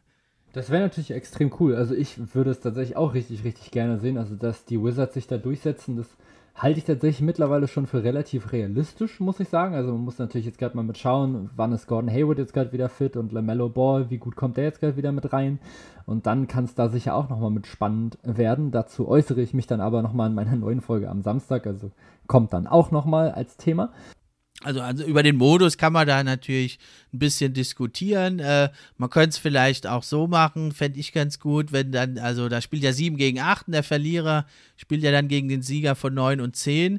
Dann könnte man sagen, dass man das noch schwieriger macht, könnte man sagen, der Sieger von 9 und 10 muss zwei Spiele gewinnen gegen den Nummer 8 Seed. Dann hätte man wirklich nicht mehr so viel Ausreden. Dann wird es nämlich noch schwieriger. Dann müsste dann der Nummer 9 und 10 Seed quasi drei Ausscheidungsspiele gewinnen. Und dann wäre es natürlich noch schwieriger. Ja, würde es denn dann reichen, wenn der Nummer 8 ein Spiel gewinnt oder müsste der dann auch zwei Spiele gewinnen? Nee, da müsste er dann nur ein Spiel gewinnen. Das, das gibt es ja in manchen anderen Ligen. Das ist so ein Twice-to-Beat-Advantage, nennt sich das. Ne? Aber dann wird es natürlich noch viel schwieriger. Also ich fände es eigentlich tatsächlich fast am besten, wenn man es lässt, wie es jetzt ist, bis Platz 10. Und dann mit diesem Modus finde ich ganz interessant. Oder man könnte natürlich noch überlegen, vielleicht, ob man da so eine Best-of-3-Serie draus macht. Dann wäre es halt die stärkeren Teams, oder die sich für die stärkeren halten, auch noch mal ein bisschen bevorzugen. Ne? Aber es macht es natürlich noch spannender, wenn es halt nur ein einziges Spiel ist und da geht es um alles. Ja, also so eine Best-of-Three-Serie finde ich tatsächlich eigentlich auch nochmal eine ganz gute Variante. Diese Twice-to-Beat-Sache gab es ja letztes Jahr zwischen den Grizzlies und den Trailblazers, haben sie sogar durchgezogen in den Playoffs. Genau. Da haben es dann aber die Blazers bereits im ersten Spiel gewonnen. Das heißt, es wurde dann quasi nicht so, dass die Grizzlies das erste gewonnen haben und dann wäre das zweite natürlich extrem interessant nochmal mitgeworden. Best of Three finde ich interessant, aber ich finde tatsächlich den aktuellen Modus auch schon relativ gut. Es gab ja immer wieder mal im Gespräch auch so ein Mid-Season-Tournament. Was hältst du davon? Ja, also finde ich irgendwie ein bisschen unnötig, aber auf der anderen Seite aus Teamsicht eigentlich wieder relativ cool. Also es, ich finde, es hat so, so zwei extreme Seiten. Also ich finde, klar, das ist ja dann wie so eine Art Pokalwettbewerb im Fußball, sage ich jetzt mal.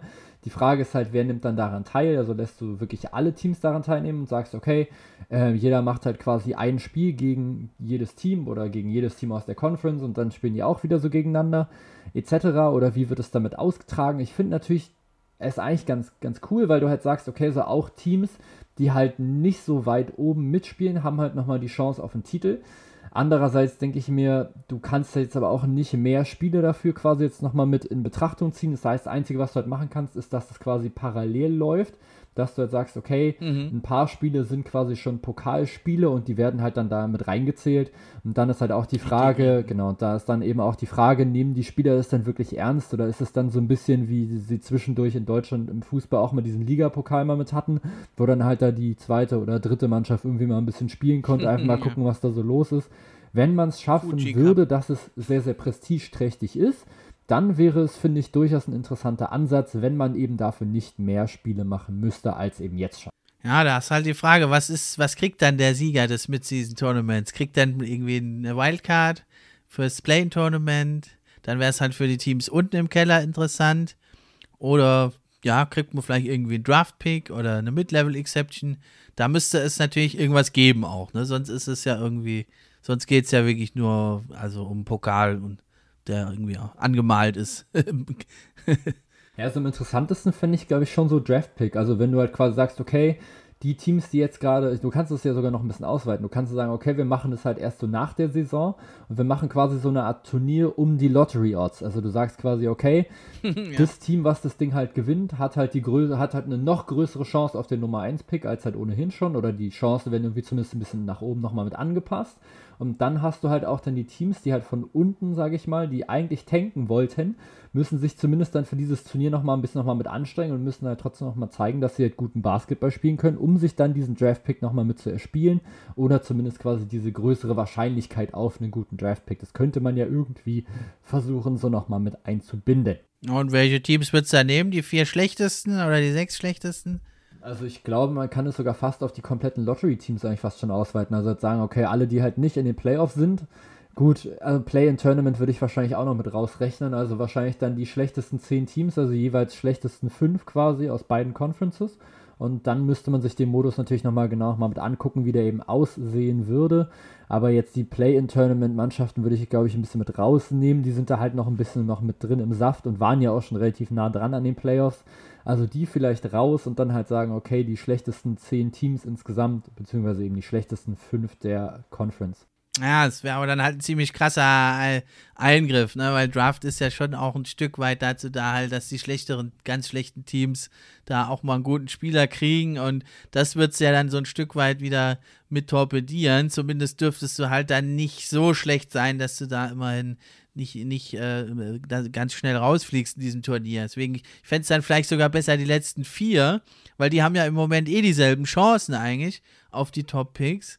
Und wenn die das dann ausspielen, dann, dann macht es da nicht so viel aus. Ne? Weil für die Franchises, denke ich, die würden das auf jeden Fall ablehnen, äh, wenn da mehr Teams noch dabei sind, weil dann hat, ist es auch irgendwie gar nicht mehr planbar, ne? Wo, wie du deine Draft-Picks bekommen sollst. Und gerade für die Small-Market-Teams, denke ich, die werden da nicht zustimmen, weil die gucken ja eh in die Röhre eigentlich bei Free Agency und auch bei der Trade-Deadline, da profitieren ja meistens die Big-Market-Teams oder die Top-Teams der Liga und dann muss halt wenigstens die Draft irgendwie den schlechten Teams noch vorbehalten. Deswegen würde ich so die vier schlechtesten, würde ich dafür besser halten, aber ja, warten wir es mal ab. Im Moment ist es ja nicht so im Gespräch. Ja, man muss mal so ein bisschen abwarten, hast du schon recht. Das war ja irgendwie mal so ein bisschen größer, irgendwie so das Thema. Jetzt mittlerweile ist gerade so ein bisschen mit abgeflacht. Was aber eigentlich fast immer so ein bisschen mit im Raum steht. Also ein Kommentator bei, bei äh, NBA 2K sagt das auch immer wieder, dass er es ganz cool fänden würde, wenn zum Beispiel jetzt gerade die Playoffs nicht mehr nach der Conference quasi gewählt würden, sondern einfach insgesamt. Also einfach zu sagen, okay, die mhm. 16 besten Teams der Liga, beziehungsweise mit dem Play-In-Tournament müsste man dann eben schauen, dann eben meinetwegen die besten 20 der Liga und dann die letzten vier spielen wieder Play-in-Tournament. Aber so von der Art her, dass eben die besten 16 Teams der Liga quasi in die Playoffs kommen würden. Was hältst du davon oder sagst du, boah, das mit den ganzen Reisen und so, das macht das Ganze alles noch viel, viel schlimmer, lieber in der Conference lassen oder meinst du ja, also auf die ganze Liga ausweiten wäre einfach viel, viel fairer? Ja, das wird ja schon seit längerem diskutiert. Ich bin da ein bisschen zwiegespalten. Also einerseits ist es halt einfach jetzt schon sehr, sehr lange, dass halt die Eastern Conference viel schlechter ist als die Western Conference und ja, teilweise ist es auch von der Geografie nicht so ganz nachzuvollziehen. Immer Dallas zum Beispiel könnte man auch in die Eastern Conference geben, andere Teams dafür eher in die Western Conference. Das wurde halt mal irgendwie willkürlich festgelegt. Also generell fände ich es eine ganz interessante Idee. Aber du hast halt dann so diese, ja, diese lokalen Rivalries, die es ja halt doch schon gibt oder innerhalb der Conferences, die hast du dann halt nicht mehr so. Und das ist ja halt eh ein Problem in der heutigen NBA, dass halt doch viele Spieler sind Kumpels miteinander und ja, so diese ganz erbitterten Rivalitäten, die gibt es ja eigentlich kaum noch. Und das würde ich, denke ich, dann eben weiter noch nachlassen, weil du dann halt nicht mehr immer dann, äh, wie du halt jetzt in den letzten Jahren immer, du wusstest immer, ich muss gegen LeBron James und die Cavaliers oder gegen die Heat, da muss ich, da muss ich irgendwie durch und da muss, sonst komme ich nicht in die Finals. Und sowas macht es natürlich schon auch äh, spannend und interessant für die Fans. Und das würde dann halt so diese, in, innerhalb der Conference, diese Matchups, wird es ja dann wahrscheinlich nicht mehr so viel geben. Deswegen denke ich eher, dass das nicht kommen wird. Auf jeden Fall nicht so schnell auch. Ja, das würde ich tatsächlich jetzt gerade ähnlich sehen. Also wie gesagt, klar, du hast halt extrem viele Reisen natürlich dann dadurch. Also wenn du jetzt gerade sagst, okay, Conference mhm. ist jetzt gerade egal, besten 16 Teams, natürlich, dann kann es halt passieren, dass du jetzt vom, von der East Coast einfach komplett einmal rüber an die West Coast gehen musst oder fliegen musst. Und das dann in so einer Serie, ich glaube, das schlaucht dich dann auch schon ganz schön als Spieler, wenn du vor allem dann noch so diese Zeitunterschiede noch mit hast, etc., die ja dann mhm. schon mhm. relativ groß sind. Ich glaube, das ist dann irgendwann sehr, sehr schlecht tragbar. Die einzige Chance, die du halt dann hättest, wäre, okay, du sagst, okay, wir machen es quasi einfach so eine Art Bubble. Wir holen einfach alle 16 Teams einmal kurz zusammen, einfach an einen Ort und machst dann da deine 1 gegen 16 und 2 gegen 15 etc. Das würde, glaube ich, so funktionieren, aber hast du natürlich auch recht, so diese ganzen Rivalries fallen natürlich dann schon nochmal so ein bisschen weg. Also zwischendurch gab es da ja mal ein paar richtig krasse. Ja, und vor allem dann äh, kommt ja noch dazu, du müsstest ja dann den gesamten Spielplan auch ändern. Weil wenn du jetzt nur das Playoff-Seeding änderst, dann spielen, dann äh, änderst du ja am Grundproblem nichts, dass halt in der Eastern Conference ist es ja dann trotzdem immer noch leichter, so viel Siege zu kriegen. Ne? Nur dann bist du dann in den Playoffs, äh, stehst du dann da. Aber in, innerhalb der Saison ist es ja dann in der Eastern Conference trotzdem noch einfacher, die Siege zu kriegen. Oder du müsstest das, den Spielplan so anpassen, dass du gleich viele Spiele hast gegen Ost und West. Und das würde natürlich dann wieder den Reisekalender völlig sprengen. Na, deswegen, das ist ganz schwierig, das umzusetzen. Und das ist, glaube ich, letzten Endes auch der Punkt, an dem das scheitern wird. Weil wenn du nur in den Playoffs das Seedings veränderst, dann bleibt das Grundproblem ja trotzdem bestehen, dass es im Westen schwieriger ist, viele Siege zu bekommen. Ja, hast natürlich schon absolut recht, aber dann gehen wir doch einfach jetzt gleich mal zum möglichen, zum möglichen Veränderungsvorschlägen für den Spielplan, weil es natürlich eine perfekte Überleitung, die du mir jetzt gerade schon, schon vorgelegt hast. Also generell muss man natürlich erstmal auch ein paar Punkte dabei nochmal mit beachten. Man kann sich einfach sagen, okay, wir spielen einfach jetzt gerade noch, noch 40 Spiele nochmal pro Saison und dann passt es schon so. Natürlich nicht, denn mehr Spiele bedeuten natürlich auch nochmal mehr Geld für die NBA, natürlich durch Werbung, durch Einschaltquoten etc. Man muss natürlich auch nochmal die Vergleichbarkeit nochmal mit, mit beachten. Das finde ich ist eben ein Punkt, den sehr, sehr viele mal außer, oder außer Acht lassen, wenn sie sagen, ja, Spiele reduzieren auf meinetwegen 45 oder wie viel jetzt gerade auch immer. Wenn jetzt LeBron James den Rekord an erzielten Punkten in der Karriere knackt, nur als Beispiel, und dafür theoretisch über die meiste Zeit seiner Karriere 82 Spiele pro Saison Zeit hat, man jetzt danach aber eben weniger Spiele hat, also zum Beispiel nur noch 40 oder 45, also quasi knapp über die Hälfte, dann kann dieser Rekord natürlich nie gebrochen werden. Also diese Vergleichbarkeit fehlt natürlich einfach mhm. dann nochmal mit ein bisschen. Wie siehst du das denn jetzt gerade generell? Also sagst du, ja, okay, dann fehlt halt die Vergleichbarkeit und wir reduzieren die Spieler einfach, damit sich die Spieler nicht verletzen? Oder sagst du, man muss da irgendwie versuchen, so einen Mittelweg zu finden? Ja, also gut, wirklich vergleichbar sind ja dann Spieler verschiedener Generationen eh nicht so wirklich, weil wie willst du jetzt einen George Meekan vergleichen mit einem Steph Curry, weil halt da die Dreierlinie gibt's und andere Regeln. Das ist eh also nur relativ begrenzt, ne? Selbst bis in die 90er äh, kannst es, 80er, 90er kannst du es noch irgendwo vergleichen. Dann hört das aber eigentlich auch schon auf, ja, aber ähm, was da noch viel wichtiger wiegt, ist einfach die Kohle, denke ich.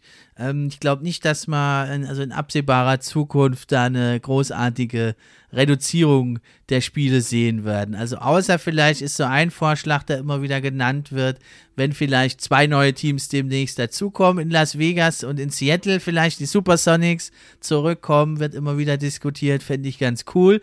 Dann hätte man ja 32 Teams ja, und dann äh, könnte man da ähm, das so äh, einteilen, dass du quasi zweimal äh, gegen jedes Team spielst, dann hast du 62 Spiele und dann, dass man dann noch einmal irgendwie äh, gegen seine Division nochmal spielt und dann würde man irgendwie landen bei 80 Spielen. Dann wäre das noch einigermaßen vergleichbar mit mit 82 Spielen, aber dann macht es jetzt eigentlich nicht so einen großen Unterschied. Also ich denke, das ist was bei all den Veränderungen, die eh schon jetzt da sind, haben wir ja alles schon besprochen, denke ich, dass diese 82 Spiele was sind, die erstmal nicht angetastet werden.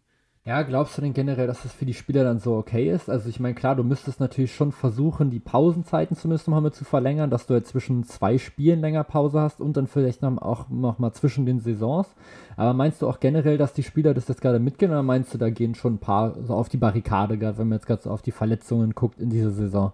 Kann ich mir eigentlich nicht vorstellen, weil die gucken zuallererst auf die Kohle und ähm, in der normalen Saison wird ja auch nicht so arg viel drüber geredet und wir gehen jetzt ja mal irgendwie hoffnungsvoll davon aus, dass das irgendwann mal ein bisschen in den Griff ist. Ja, in den USA sieht es ja schon viel besser aus als bei uns hier. Ne, da sind ja teilweise schon 3.000 bis 5.000 Fans auch wieder im Stadion. Bei den Bucks habe ich gerade gesehen, gestern beim Spiel gegen die Nets, da kannst du dich kostenlos impfen lassen bei den Bucks im Stadion.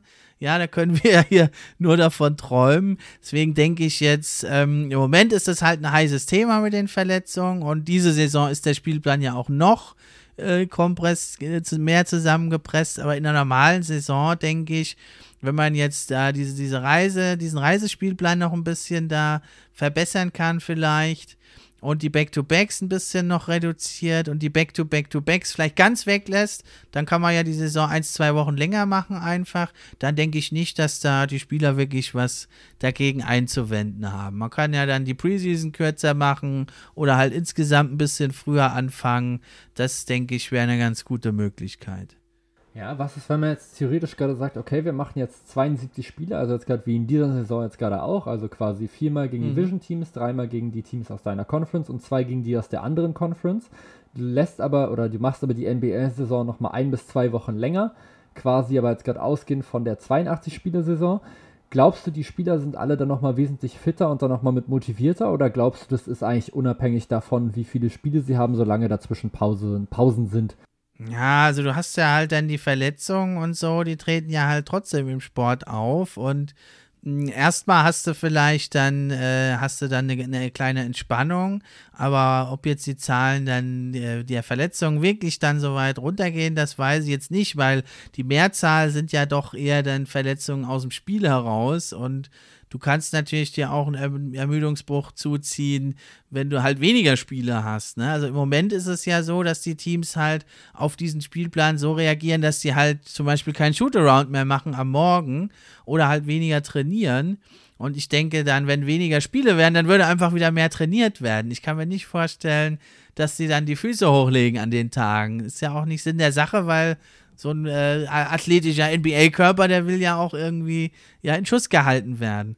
Weiß nicht, ob das dann wirklich so viel ausbringt und es sind ja dann auch nur zehn Spiele weniger. Ich weiß nicht, ob das dann so viel ausmacht. Ja, kann schon sein. Also hast du wahrscheinlich schon einen relativ guten Punkt wahrscheinlich damit jetzt gerade nochmal mitgemacht. So das Training in der NBA ist ja sowieso meistens aktuell noch eher so ein bisschen Walkthrough, sage ich mal. Einfach noch so ein bisschen Spielzüge nochmal trainieren. Klar, nochmal ein bisschen werfen, den Körper nochmal ein bisschen warm machen, sage ich mal. Aber so richtig extrem trainiert wird dann wahrscheinlich nicht. Glaubst du, oder wird jetzt aktuell nicht, glaubst du aber, nehmen wir jetzt gerade mal an, die machen das jetzt gerne so, dass wir dann dadurch immer besseren Offensiv- und Defensiv-Basketball sehen? Einfach nur dadurch, dass sich dann eben die Spieler ein bisschen besser vorbereiten können, einfach mehr trainieren können? Hm, das ist natürlich eine gute Frage. Also, das ist ganz schwer zu beantworten. Also generell, wenn man mehr Zeit hat zu trainieren, als Team auch und nicht nur im Spiel halt das macht, dann müsste es an sich ja natürlich positive Resultate haben. Andererseits natürlich hat der Gegner dann doch auch wieder die Möglichkeit, sich gezielter vorzubereiten. Ja, und jetzt hast du natürlich sehr viele, gerade diese Saison, sehr viele von diesen sogenannten Schedule-Wins, äh, Spielplansiegen, wo der Gegner halt ein Back-to-Back -Back hat und seine Stars schont. Das hast du dann halt nicht mehr so. Ne? Also, aber da ja eben dieses Schonen und diese Schedule-Wins ja eigentlich alle Teams haben, gleicht sich das ja ein Stück weit auch wieder aus und ja, man, es wäre natürlich für die Spieler weiter hinten auf der Bank oder so die, die Youngster, die Perspektivspieler, die würden dann wahrscheinlich halt weniger Spielzeit sehen, weil dann doch eben die Stars halt mehr eingesetzt werden. Ne? Also das Level äh, vom Wettbewerb kann schon sein, dass sich insgesamt erhöht, aber die Entwicklung der Spieler, gerade der jungen und ja, der nicht so bekannten Spieler und die nicht so hoch gedraftet sind, die würde das wahrscheinlich ein Stück weit behindern, weil die ja doch oft ihre Einsatzzeit bekommen, wenn die Stars geschont werden. Ne, der eine oder andere hat, hat dann, war ja tatsächlich auch der eigene Coach durchaus auch mal über, überrascht, wenn dann mal ein äh, Perspektivspieler 30 Minuten spielt und hat dann einen Vertrag bekommen dadurch. Und das würde halt vielleicht ein bisschen wegfallen. Das würde mir dann ein bisschen Sorgen bereiten. Ja, das nimmt natürlich einfach dann nochmal einen großen Faktor nochmal mit weg, sage ich mal. Also was ja auch so die NBA auch nochmal so schön macht, sind ja quasi einfach so Spieler, die einfach zum Beispiel überhaupt nicht gedraftet wurden oder eben sehr, sehr spät gedraftet wurden, dass die teilweise einfach extrem, extrem gute Saisons mit hinlegen konnten. Und natürlich, wenn diese Minuten natürlich dann wegfallen am Ende der Rotation, wäre das natürlich sehr, sehr ärgerlich, denn dann hätten wir eben nicht mehr so viele Cinderella-Stories. Dann hätten wir wahrscheinlich keinen Isaiah Thomas gesehen, der irgendwie bei den Boston Celtics All-Star wird. Oder keinen Fred Van Fleet, der jetzt erst einen mhm. Riesenvertrag jetzt gerade erst unterschrieben hat. Oder einen Jimmy Butler, der auch erst relativ spät gedraftet wurde. Das sind natürlich alles nochmal so Sachen, die natürlich dann wegfallen. Das wäre natürlich blöd und das kann natürlich auch nicht im Sinne von der NBA sein, dass du quasi die NBA dadurch, finde ich, so unnahbar irgendwie nochmal machst. Also wenn du quasi sagst, okay, nur die besten, weiß ich nicht, 20 aus jedem Draft-Jahrgang haben halt wirklich eine gute Chance bei uns sich zu etablieren und die restlichen 40 Leute fallen einfach komplett einmal mit hinten runter, weil wir sie einfach nicht mehr mit aufnehmen können. Das wäre natürlich nicht so im Sinne der NBA und natürlich auch nicht so im Sinne der jüngeren Spieler. Ja, und die NBA-Plätze, NBA-Plätze sind ja eh viel rarer gesät und ja, die G-League, na, ist jetzt ein bisschen höher angesehen, aber es gibt, ist ja doch eher noch die absolute Ausnahme eigentlich, dass da jemand, also außer wenn er jetzt ein Star vom College nochmal an die G, äh, von der Highschool an die G-League geht, das ist so ein bisschen so ein kleiner Trend, aber äh, G-League-Spieler, die sich da so richtig hochspielen, sind ja immer noch relativ selten. Ja, und äh, eben im Vergleich zu anderen Sportarten, jetzt in den USA halt beim Football, da ist ja die Draft halt, war ja jetzt gerade auch ein viel, viel größeres Ereignis als in der NBA, weil es, ja, gibt viel mehr Chaos, da gibt es ja sieben, acht Runden oder was, ich weiß gar nicht wie viel und dann kannst du einen Viertraund-Pick gegen den äh, Erstraund-Pick tauschen mit noch einem Spieler und so. Also halt ein viel größeres Happening und es gibt halt eh einfach schon viel mehr Plätze. Und das wäre auch was, denke ich, woran die NBA arbeiten sollte. Das ist, was Franchise schon immer fordern, weil ja die Draft-Lotterie und äh, das ist ja alles schon kurz nach den Finals. Und das ist gerade für die Teams, die noch in Playoffs sind, mega stressig, weil ja dann die ihre Draftpläne machen müssen, sich Free Agents überlegen und gleichzeitig noch mit dem Team arbeiten in den Playoffs. Ja, das äh, wäre was, da wünschen sich die Teams das schon lange, dass das nach hinten gerückt wird, die Draft. Oder auch, aber, also die Draft-Lotterie, die könnte man lassen und dass man dann die Reihenfolge verändert. Ne? Im Moment hast du, ist es, dass man also erst die Draft Lottery hat, dass du weißt, wo du pickst, und dann kommt die Free Agency und dann kannst du dir quasi passend zu einem späteren Zeitpunkt da deine Talente suchen. Das ist was, was die Teams sich schon lange wünschen. Das wäre auch, glaube ich, ziemlich interessant, weil dann äh, werden die nicht immer nur nach Talent picken, sondern vielleicht doch auch nach Bedarf, die Teams, und würde dann die Draft eben spannender machen, weil da ist jetzt einfach so kurz, ein, zwei Wochen nach dem Finals, da, da kann sich ja gar nicht irgendwie groß eine Spannung und eine Story aufbauen. Und das wäre natürlich was, wo man in der NBA auch dran arbeiten müsste. Ja, auf jeden Fall. Also jetzt gerade in den letzten Jahren, finde ich, sieht man das ja super extrem. Also es ist eigentlich jetzt gerade gar nicht mehr so wichtig, welche Position du jetzt gerade brauchst und sagst einfach, okay, wir nehmen einfach nur den talentiertesten Spieler, der quasi noch auf dem Board ist und dann gucken wir eben was, dass wir uns in der Free Agency und was nochmal mit dazu holen. Dadurch, dass du eben dann aber schon natürlich dann erst die Free Agency hast und dann eben picken kannst, kannst du halt dann eben versuchen, eben diesen jungen Spieler, den du dann eben hast, irgendwie nochmal genauso zu picken, wie du ihn halt brauchst. Und dadurch kann es natürlich dann auch passieren, dass eigentlich sehr, sehr gute Prospects, also meinetwegen gerade Top 3 Prospect, meinetwegen gerade ein Shooting Guard, eben einfach ein bisschen weiter runterfällt im Draft, weil meinetwegen jetzt gerade eher Big Man jetzt gerade gesucht wird äh, oder gesucht werden oder natürlich dann eben auch andersrum, der Big Man, der eigentlich auf, äh, vom Talentlevel her jetzt gerade meinetwegen auf Platz 8 jetzt gerade ist, aber eben der zweitbeste Big Man kann halt dann vielleicht trotzdem schon an Stellen Nummer 3 oder 4 sogar schon weggehen. Das wäre natürlich nochmal ganz cool. Und das hätte eben nochmal so einen anderen Faktor, der in die NBA nochmal mit reinkommen würde. Ansonsten, Steffen, haben wir jetzt auch schon wieder fast anderthalb Stunden jetzt gerade wieder zusammengefüllt. Hast du noch, ja, hast du noch irgendwas, worüber du jetzt gerade noch reden möchtest, eben jetzt gerade nochmal in Bezug auf diese Krise der NBA, auf die sinkenden Einschaltquoten, das Spiel, was sich eben immer weiter verändert, auf die ganze Corona-Situation oder meinst du, ich glaube, wir haben jetzt alles abgearbeitet soweit? Ja, also das Wichtigste haben wir angesprochen. Ich denke, ja, was halt einfach ein großer Pluspunkt ist der Liga, es ist halt so eine, ja, junge, dynamische Liga, die auch in Social Media sehr prominent, da ist es, denke ich, die beliebteste Liga was Social Media angeht, die umtriebigste.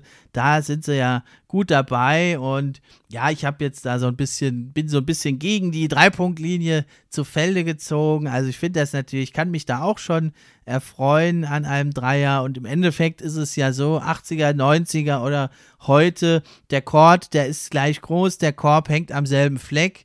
Ja, und im Endeffekt setzen sich die besten Teams und die besten Talente ja noch durch und das ist es ja letzten Endes worum es da geht, bei allen Kritikpunkten und Überlegungen, Verbesserungen, die wir uns da überlegt haben, ist es doch einfach immer noch der Sport, den wir lieben und der ja weltweit, also auch der Nummer 1 US-Sport ist, also außerhalb der USA wird ja Basketball viel mehr geschaut als jetzt die anderen US-Sportarten und das äh, stimmt uns doch auch optimistisch für die Zukunft, denke ich.